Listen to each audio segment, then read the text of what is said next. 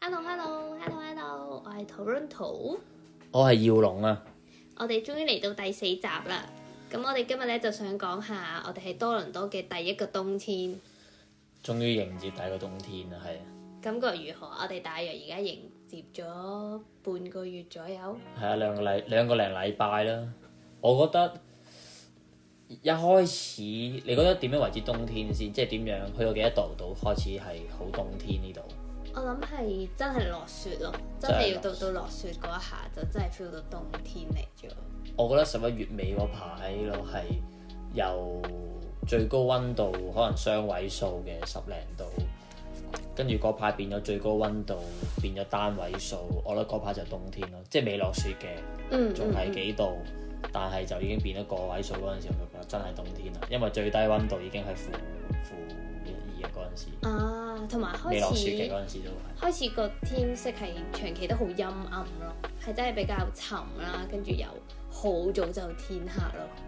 哦，係啊，係啊，係啊，佢佢調咗嗰個冬令時間係啦，啊叫做冬令時間之後五點天黑嗰陣時，嗰嗰個嗰一日咯，係咯，應該係差唔多嗰幾日就 feel 到係好冬天嘅感覺。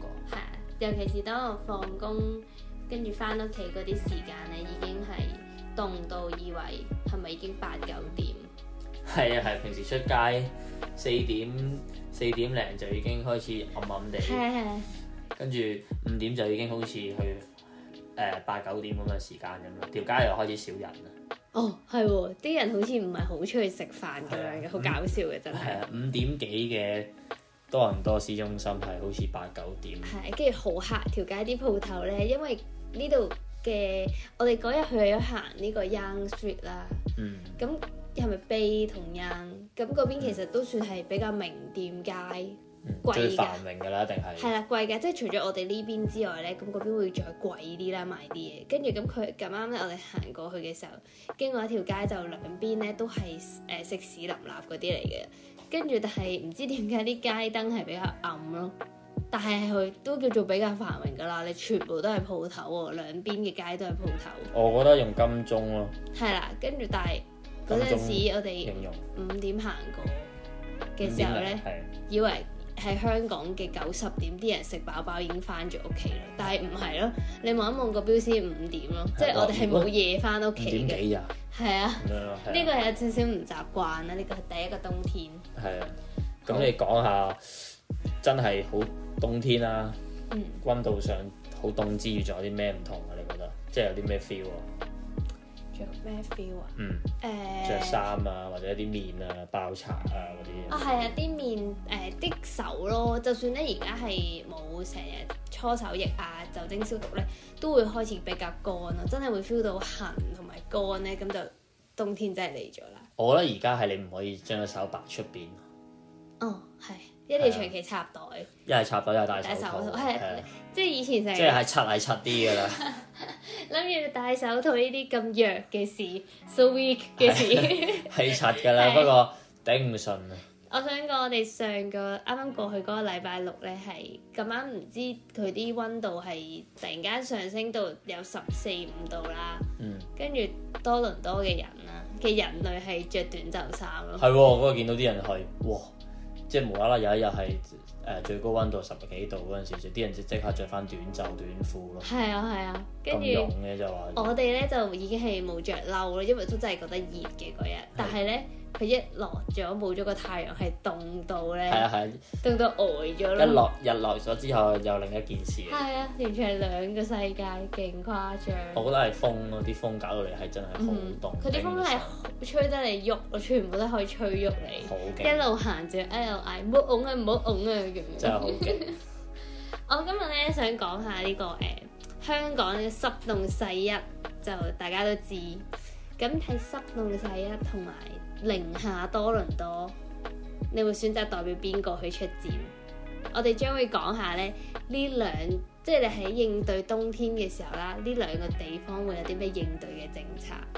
嗯，香港啦、香港，你代表濕凍世一香港。嗯，係因為我屋企用緊嗰啲誒電熱水爐啊嘛，哦，處死式熱水，處死儲式，死式電熱處水死爐，式，處死式啊！係啊係啊，我係啊，我代好表，我代表呢個寧夏多倫多。咁首先我哋講下屋企裝備方面，會點樣準備呢個冬天？嗱，喺多倫多咧係唔需要準備啲咩嘅。誒、要買嘅咧就買定蠟燭同埋電筒咧，我就覺得都算係 O K 噶啦。因為咧咁啱上個星期其實好大風啦，跟住我哋睇到誒、有啲新聞係呢邊西邊咧其實係有停電嘅。都都可能吹到啦，定唔知點啦，我都冇詳細了解。睇下就見到佢哋啲樹啊，係啦，佢哋就停電。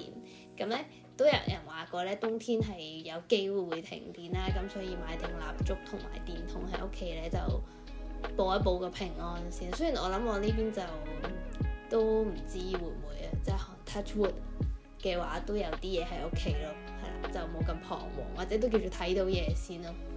我覺得有暖氣已經好夠㗎啦。係啊，唔使買話買啲特登啲咩厚嘅被啊、暖嘅氈咧都唔需要。個暖氣真係好勁啊！係啊感覺真係除非個暖氣好唔好彩有 touch wood 地又壞咗啦，租樓一定有暖氣咯，係啊，有暖氣就真係其實咩都冬唔使天就點搞㗎係冬天就已經好輕鬆咁樣過咗咯，喺屋企屋企嗯係啊，係因為即係真係出邊負負幾度，但係你屋企都係廿幾度嗰陣時，覺得哇好舒服，我仲係着嗰一件衫啊咯。係同埋我覺得咧，你喺屋企長期暖住咧，你出到去嗰個御寒能力係會持久啲咯，即係可能啊你出到去大約十五分鐘，你先覺得好凍好凍好凍，而嗰十五分鐘你係 keep 住喺條街度行，係冇入過室內，你就會覺得好凍好凍咯。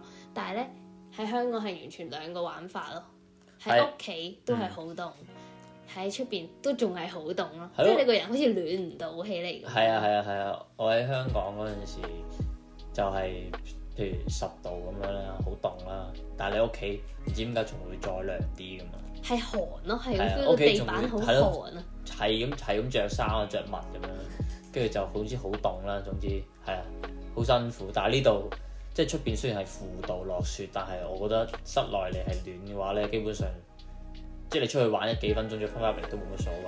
咁你唔我唔覺得凍啊，即係唔會成日喺度哇好凍好好凍。喺度即係好似保唔夠暖咁樣係啊係咯。啊係啊，即係我喺香港你係長期想匿喺個被竇度咁，嗯，坐喺即係坐喺度，坐喺張台度，喂坐喺張凳度，撳一陣電腦，哇唔得啊隻腳好凍啊，我都係唔撳啦，翻返個被竇度先，即係成日想喺度瞓喺度咯。所以可能就因為咁樣咧，冬天嘅懶惰程度係好高，係啊，尤其是放假咧係，除非你出去出街啦。如果你喺屋企咧，真係會長長期想喺呢個被竇度咯。但喺呢邊咧就冇咗呢件事啦。嗯，你喺邊個位咧，你都係温暖嘅。係啊，呢度係長期都覺得好暖。係啊，即係好舒服咯，個温度好舒適。嗯，咁屋企咧喺香港嘅屋企會有咩應應戰啊？應戰冬天。暖水袋，啊哦暖水袋係係啊係啊，啊暖水係啊袋，我上年咧都好凍啦，跟住佢私人醒咗一個俾 我，暖水袋，真係好爽。係啊，暖水袋我真係好哋正。上年係攬住個暖水袋瞓 覺，係啊，攬住暖水袋瞓覺好啦。 weak 真係凍，真係好凍，係咁冚棉被咯， 啊！係啊係啊，係係咁着衫，係兩張是基本，啊，兩張基本。冬天瞓覺係着衫。成日話啲風喺邊度吹 埋嚟，點解啲有風入 嘅？我想分享下咧，嗰陣時咧，佢冬天係會着住件羽絨，即係瞓咗落張床度，到瞓着差唔多瞓着先會開始除。係 真係好辛苦。好搞笑！呢個係香港嘅冬天咁誒、之後咧，想講下呢個熱水爐，啊你應該好大嘅感觸啊！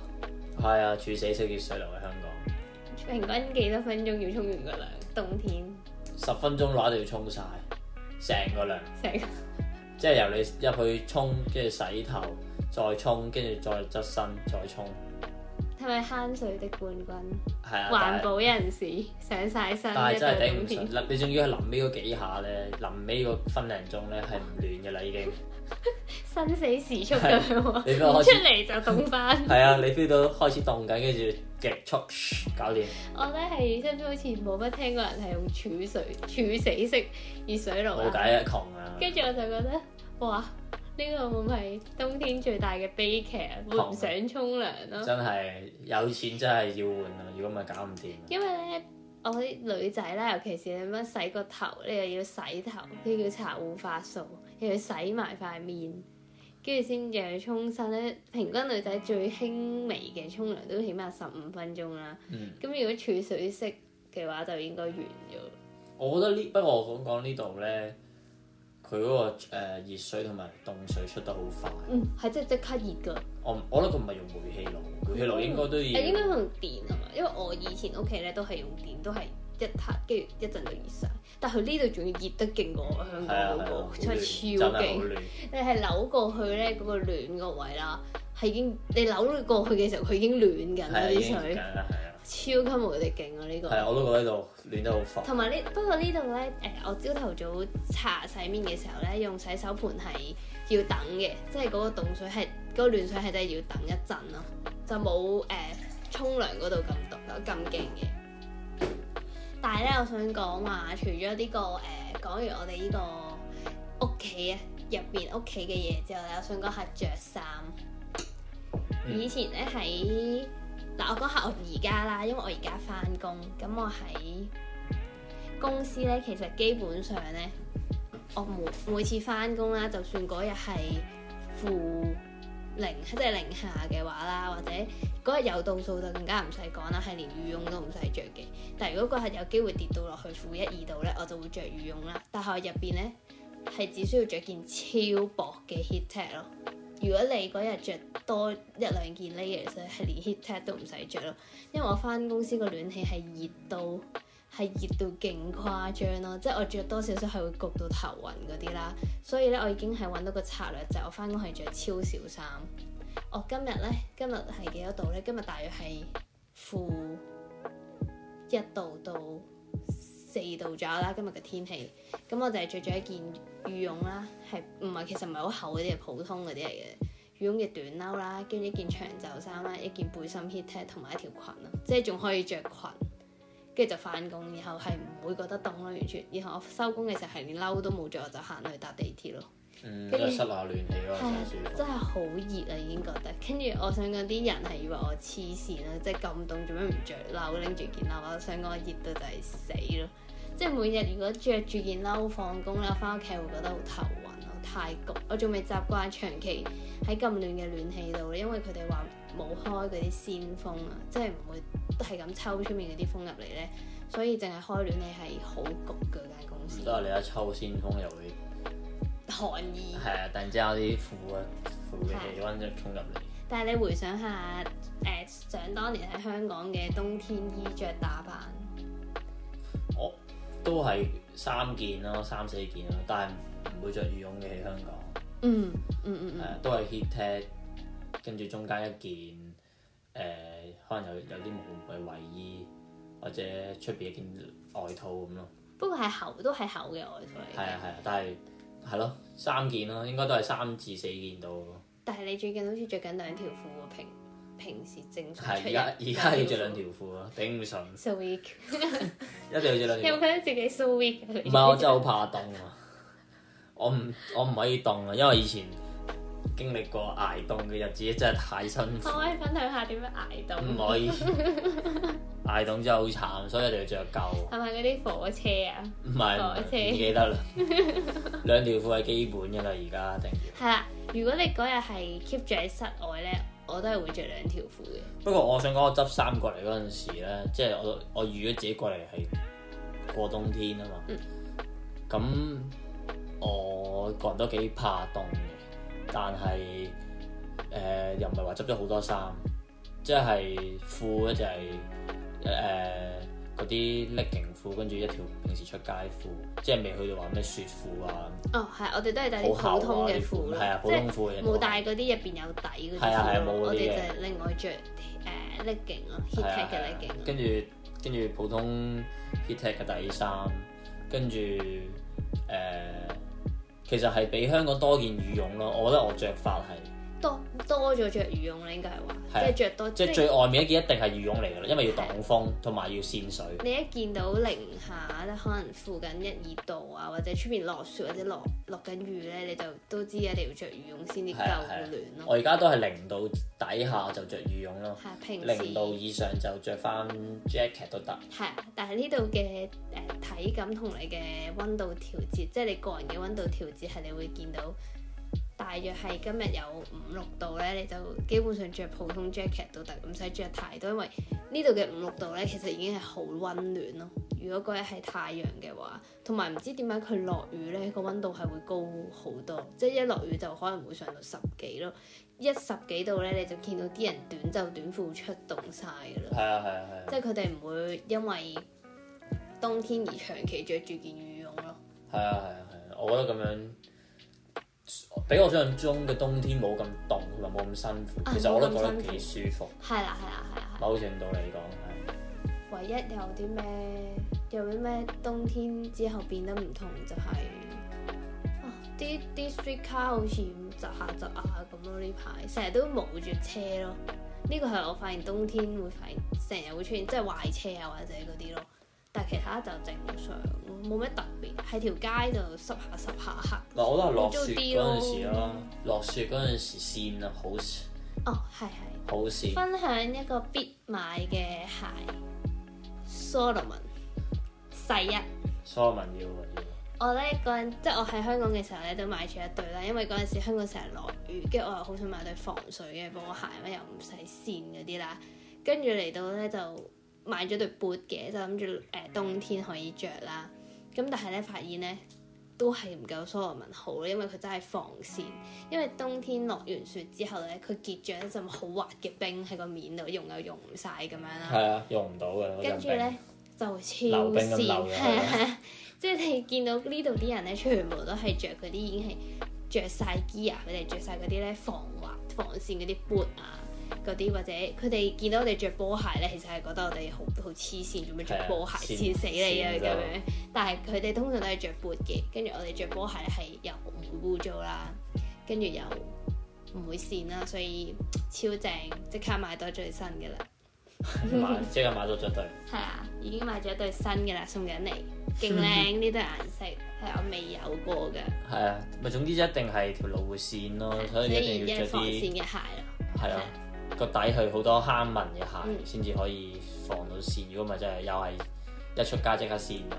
係啊，同埋而家你咁樣跌落地都真係會跌傷咯。痛㗎！我之前去日本咧，我之前着 Vans 去日本咧，唔知㗎嘛，嗰陣時真係唔知，唔知有幾跣，即係唔知道會少結年咁冰。樣好年輕咁樣去，一跟住我去白川鄉嗰陣時，我喺嗰條橋度跣柒咗， 跟住啲人係係咪望住我呆笑咗。笑？傻仔啊傻仔啊！嗰度有個傻 唔仔係啊，啊佢佢唔係佢應該見唔到我做咩事，但係見到我跌咗喺度，跟住就跣，可能即係偷笑忍唔住啊！呢啲真係咁大個傻仔，真係跣啊！條我係真係跣落去條橋度，之後佢有個斜位啊嘛，咁我諗住行即咁係你唔斜快斜地啊過落人，啊啫，跟住就嘣咁向後打落，我係痛好痛嘅喎，其痛實啊！我向後打真係好痛㗎真係好呢痛啲係啊。見個鬼怕黑啦，只係跟住就一直都想尋覓一對好鞋子咁樣。係啊點都一定要買對防跣鞋喺度，防水同埋防跣啦。即係佢有陣時啲雪可能會變翻水哦溶咗之後係，係啊，防水同防跣都要。同埋佢哋嗰啲誒防水嘅鞋就係你踩落啲雪度咧，佢唔會滲咗入隻鞋度咯。如果咪都真係幾凍。但係咧玩雪嘅過程係超級開心，嗯，即係掉雪啊、玩雪球嗰啲咧係。呢一種嘅感覺咧，我又第一日其實都幾興奮嘅，即係嗰陣時我哋個露台咧係積咗雪咯，即係有一層厚厚地啦，跟住一起身咧係起身之後變到咁樣咯，係超誇張，一晚之間就已經係積晒雪咯。咁係幾開心嘅，但係咧之後我就冇好用心機咁樣再留意啲落雪同雪景，因為覺得呢個唔係最後一次落雪，同埋呢個應該唔係最勁嗰一次。我會期待緊最後嗰一次積雪，最後嗰次，係我等緊最後嘅積雪。我想砌雪人咯。係啊，我哋仲未砌雪人啊，因為未夠厚啊。同埋嗰日第一日咧就掛住興奮咧，唔記得咗砌雪人。同埋我哋好好嗲氣，啊因為我哋嗰啲台凳咧全部開晒喺度，我哋要收翻先咯。跟住就係喎，跟住積晒雪咯。係啊係啊，一好似豆腐咁樣喺張台上面有磚豆腐咁樣。嗯，咁你仲有冇啲乜嘢係着衫嘅？比香港有啲咩多咗或者係少咗？多咗多咗個嗰個 legging，但係嗱呢個係分褲一定有啦，你都着兩條褲啦。係啦，但係我就會分開翻工日同埋放假，因為放假我哋就比較多時間留喺室外啦。咁就要着多啲。即係我最暖嗰啲 heat tech 咧，其實我都覺得蠢咗咯。如果嗰陣時知道翻工咧，我一定唔會買咁多，因為我發現而家一個禮拜着得兩次咯。我嗰陣時咧超開始超開始凍啦，跟住我就勁驚，跟住就係咁去買呢啲最暖最暖嘅 heat tech 同埋最暖嗰啲褲你個啦。人本身都怕凍啊嘛？我個人我都唔知啊，最近好似好怕熱啊，哦翻工翻到好怕熱，因為好焗啊。跟住你我個今日先俾我同事問我係咪好怕熱咯，我同事話吓，你冇冇著嗰啲打底嗰啲㗎，你就咁一條裙就翻嚟啦，即係我條裙仲係開晒叉咁樣啦，跟住佢就哦係啊，你唔覺得好熱咩？呢度我覺得好熱喎咁樣，唔係你繼續講啊，跟住咧，跟住跟住之後你講緊我講公司定係講買衫，跟住買嗰啲 heat tech 啦，之後買完咧我係真係淨係放假，係真係淨係放假嗰兩日咧。因為出街先至會着咯。咁嗰陣時咧就基本上四件衫兩條褲咧就基本嘅啦，嗯因為你一定要預咗你自己喺條街度好長時間咯，即係四件衫兩條褲就係足夠。係足夠抵禦呢個零下兩度左右嘅，即係 feels like 係負五度啦嗯，嘅天氣咯。但係喺香港咧係着好 extra warm 嘅 heat tech 加件長袖加件褸咧，其實係唔夠暖嘅。即係你你你係完全唔會你拖雪啊！ 即係你係嗰啲都係做係啊好凍啊好凍啊好凍啊！即係你香港成日都會講嗰句啊好凍啊好凍啊好凍啊好係凍啊！咁有啲風唔知點會吹入嚟係啊，即係攝都下攝下咁樣陰陰濕濕咁係啊係啊樣啊嘛，跟住哇好凍係啊！啊，跟住但係你喺呢度就係着到咁樣咧，就唔會有呢個問題咯。同埋咧，我哋係啊係啊係，我覺得係你啲誒皮膚唔好掂到出邊，其實就 O K。係啦，但係香呢度因為咧唔係成日戴口罩噶嘛，咁塊面係真係會凍嘅，但係都啊還塊面好可凍以係啦，即係攬頸巾就不過一定要買手襪咯，即係冇得以為哇！手襪 weak 真係好緊我要，想講勁靚仔都係戴手襪啊，係啊即係好靚仔。我想講呢度啲鬼仔真係好靚仔，即係你會行出去見到啲鬼仔就係、哇，點解咁靚仔嘅？即係佢哋又高啦，又橫啦，跟住咧佢哋着咩衫你都覺得好睇咯，黐線㗎真係。都係嘅，啊同埋好多靚女嘅都有高咯，高五官端正，要有我啊哦我想要問係大咪嘅，有人係五官唔端正，即係個鼻係喺個額頭嗰度，跟住隻眼係生咗個鼻嗰度。唔係佢哋係好標奇啊！要大嘅地方要大，要細嘅地方要細咁樣，例如咧，唔知 啊講唔到落去啦。個冬天啊唔，係，不過咧，嗰啲女仔係真係有好多嗰啲真係好 model 身形，好高好瘦，然後藍眼睛嗰啲就真係超靚，我都覺得好靚嗰啲。係啊，冬天啊，講緊冬天啊，跟住啲妹妹都好得意嘅，啲啲嗰啲 B 粒咧，全部都好得意。你會見到佢哋咧，冬天佢阿媽係包到佢成條魚蟲咁樣咯。佢喺架 B B 車上面咧，係完全喐唔到嘅，暖到係着嗰啲羽絨被，跟住捲住咗成個人，然後又要帶出街喎。之後你就會 feel 到佢話好慘，一啲自由度都冇。不過我覺得冬天要飲暖嘢咯，即係啊即係飲。多咗暖。即係當個人誒係咪失温咧，即係開始凍嘅時候，feel 到自己個人凍之後，飲一杯暖嘢之後咧，就會即刻暖翻啦。有咩誒、呃、熱飲推介？多倫多熱飲推介必飲 Tim Hilton 啦，定係嘅 French Vanilla。大家如果嚟到就一定要飲，但係飲之前記得吹吹一吹佢。因為啊 Lari 嘅，係咩拉尼就係六親條脷咯，呢因為個係 Lari 我哋呢排成日都發生，因因為好想飲啊嘛，佢真係唔超係級因為好凍飲。啊，飲熱嘢係好容易暖翻嘅人。係啊我，但覺係得你就會我覺好得心急飲啦，跟住你一飲就哦拉尼。係啊 Lari 咯，又拉我哋試過同同日跟住一齊拉尼咯，仲要我哋前一晚先講完話咩飲呢個最雜嘅咩啊拉尼，即刻拉尼，但係都忍唔住 Lari。真係好好飲呢個推係啦，薦。不過係啦，最尾喺室外覺得個人好凍，飲杯熱嘢嘅話就會好好。或者唔好成日長期喺室外咯，都係少嘅。譬如我哋呢排咧，如果係真係好凍，或者你見到個天陰陰啦，跟住有啲落雨，其實你就會見到啲人唔出街咁滯咯。即係可以講緊係誒 Eden Square 都係冇乜人咯。但係如果係好好天啦，即係好似上個禮拜六咁樣啦，哇！啲人係多到咧，係好耐冇試過見到咁多人嘅情況咯。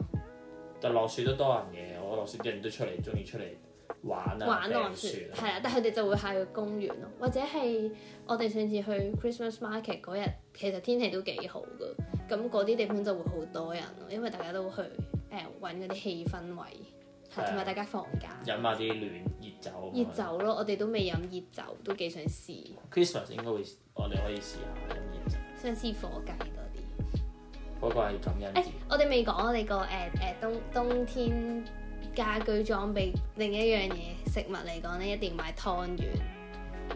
唔知點解啦，我哋以前喺香港咧，其實唔係特別中意食湯圓。以前咧，我同佢食糖水啦，食芋圓嘅最啫。係同埋我哋係好少嗌嗌嗌碗咩湯圓嗰啲咯，唔會咯。喺屋企咧都甚少，即係除非大時大節，某啲特別日子屋企會煮湯圓，即係咩冬至嗰啲就會食咯。但係咧，我哋嚟到呢度成日星期六日咧，出咗街下就食完嘢好飽，夜晚唔想煮飯咧，我哋就會煮湯圓食。但係我哋就淨係食紅豆湯圓，係啊，因為我哋唔已經食就嚟試晒啲紅豆湯圓牌子。我唔食芝麻同埋花生我都食嘅，但係芝麻就一定唔食。哎呀，食花生㗎，可免則免，咁真係唔食咯。未至於唔食。芝麻就真係唔食啦。芝麻係唔哦，呢、食個你知呢、個呢、個係咩？呢、個係咩嘅 JPG 啊咩字邊？Am I joke to you？但係紅豆係真係好好食，跟住同埋我哋係勁落薑同埋黑糖去煮咧，係超暖咯！一飲完成個人又甜又暖咁。係啊，你成日都話想出露台，食湯圓咯係啊，但係我食湯圓已經完咗啦，因為好凍啊個露台真係，唔好揾著自己嚟搞。我哋嗰日出去裝飾個聖誕樹咧，先都冇半個鐘啦，着晒羽絨出去，跟住唉快啲快啲，好凍啊好凍，出去食正晒啲風，搞唔掂。其實係啊，即係有風咯。總之就係啊，你個人即係你食風之下，其實半個鐘到九個字，你就會開始唔即係就唔想繼續留喺度咯，就想快啲去翻啲室內咁樣，或者你個人要 keep 住行咯，你行住運動住咧又唔係話好凍嘅，但係坐喺度或者企喺度就真係搞唔掂。哦係坐唔到喺度。係啊但係翻工啦，翻工就一切御寒咯， 即係翻工嘅御寒能力係 up up up 係完全冇問題嘅。我翻工係飲凍飲嘅，即係我夜下就飲咖啡係要飲凍嘢，如果唔係咧我就全日都 keep 住好熱好熱好熱咯個人。咁我覺得即係總括嚟講啊，喺呢度生活咧係 O K 嘅，唔會好凍嘅。即係呢度嘅冬天唔會令到起到生活嘅人好凍，難受咯，同埋係即係唔因為會難受。佢因哋為你做嘢通常都係喺室內或者係係啦或者喺屋企係。但係如果你喺度旅行嘅話咧，即係你成日都想出去玩嘅話咧，就因為着多啲會凍衫係啊咯，即係買件勁啲嘅羽絨。不過佢哋呢度啲人係真係會買嗰、個呢度好出名嘅牌子，嗯嗰、件羽絨真係好貴好貴嗰件啦。啊但係我個人就暫時覺得未有需要住咯。不過如果你話準備嘅話咧，最好就準備一件即係 North Face 嗰啲兩浸。風褸加羽絨嗰啲咧，就真係好勁嘅。我嗰陣時落雪着咧係都幾都真係好夠暖啦，啊係完全你每個都凍，但係嗰啲就你入邊就着唔到啲咩大件嘅衫，即係你入邊再加多件衞衣，基本上冇咩可能嘅啦，我而家仲係着緊幾百蚊嘅羽絨啫都覺得好夠係嘛？喎。係啊，我而家着四件衫出街啦，平均四件。千祈唔好諗住過到嚟 Uniqlo 再買咯，呢個係唔明智嘅決定，因為咧我喺呢度睇咗件 Uniqlo 嘅羽絨啦，咁你知 Uniqlo 嘅羽絨即係啲好普通嘅質素嚟嘅啫嘛，唔係啲咩好勁嘅羽絨啦，但係佢呢度係賣緊一百七十九蚊加紙，咁真係差唔多。計埋稅啊咧，計埋税就差唔多一百八、一百八十、一百九十咯。咁你當二百蚊加紙咁，即係千零蚊港紙一件咯。但係香港係賣緊誒八百九十九蚊咯，所以咧我就叫我媽咪喺嗰邊喺香港買完啦，同埋買咗啲香港嘅 Uniqlo，跟住寄咗過嚟俾我咯。呢個就勁抵，因為太凍要買羽絨啊。係啊！即係太凍同埋太貴啦，呢度啲羽絨，佢嗰個價錢其實你俾多少少可以買到 North Face，不過你知 North Face 啲款就唔係咁。我期待下去啲再凍啲負三十度嗰啲地方，唔知要着啲咩衫。西伯利亞人，係啊，我哋最近睇咗西伯利亞人嘅節目，係啊。但係睇好下舊噶啦。其實嗰個節目，我哋係有一種咧，真係好似人哋以前細嗰啲留學生去外國，跟住追翻啲香港舊嘢嚟睇嗰啲感覺。因為我哋睇翻 Will 一八年啊，係一二零一八年咧講去誒、呃新西伯利亞嘅嗰個旅遊節目，就係、MCM 同埋 Trafalgar 嗰排嘅，都幾好睇咯。因為俄羅斯對女仔真係好靚嘅，真係好靚。係啊其實都幾似我哋隔離嗰個俄羅斯鄰居。